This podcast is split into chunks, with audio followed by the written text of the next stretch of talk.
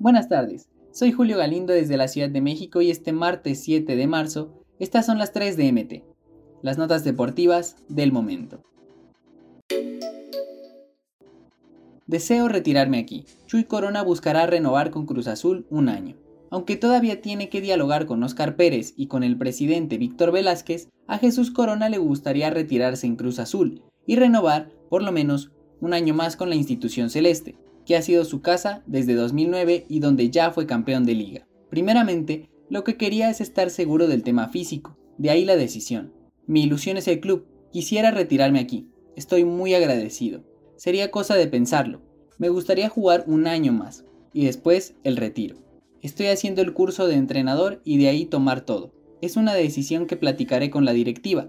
Me pidió Víctor hablar con él de mi futuro, para saber lo que pasará los próximos años. Tata Martino critica a Diego Laines y explica motivos por los cuales regresó pronto a la Liga MX.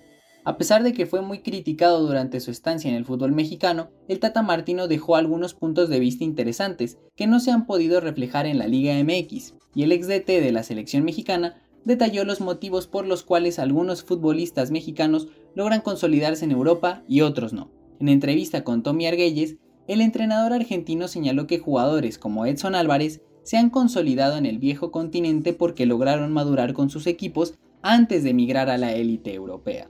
Hay que entender el por qué Diego Lainez vuelve con 22 años, Santiago Muñoz con 20 años. Se habla de futbolistas que con poca edad o sin jugar van al fútbol europeo.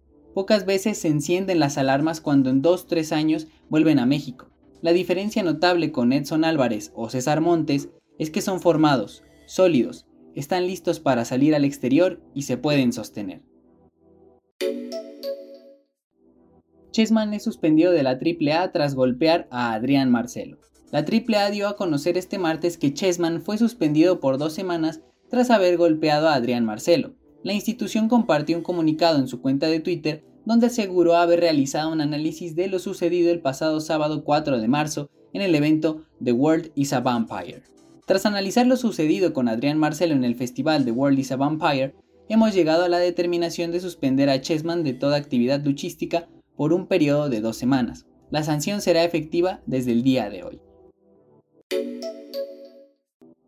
Estas fueron las 3 de MT. No olvides suscribirte para recibir la información deportiva más relevante del momento. Esta y todas las noticias las puedes encontrar en mediotiempo.com y en todas sus redes sociales.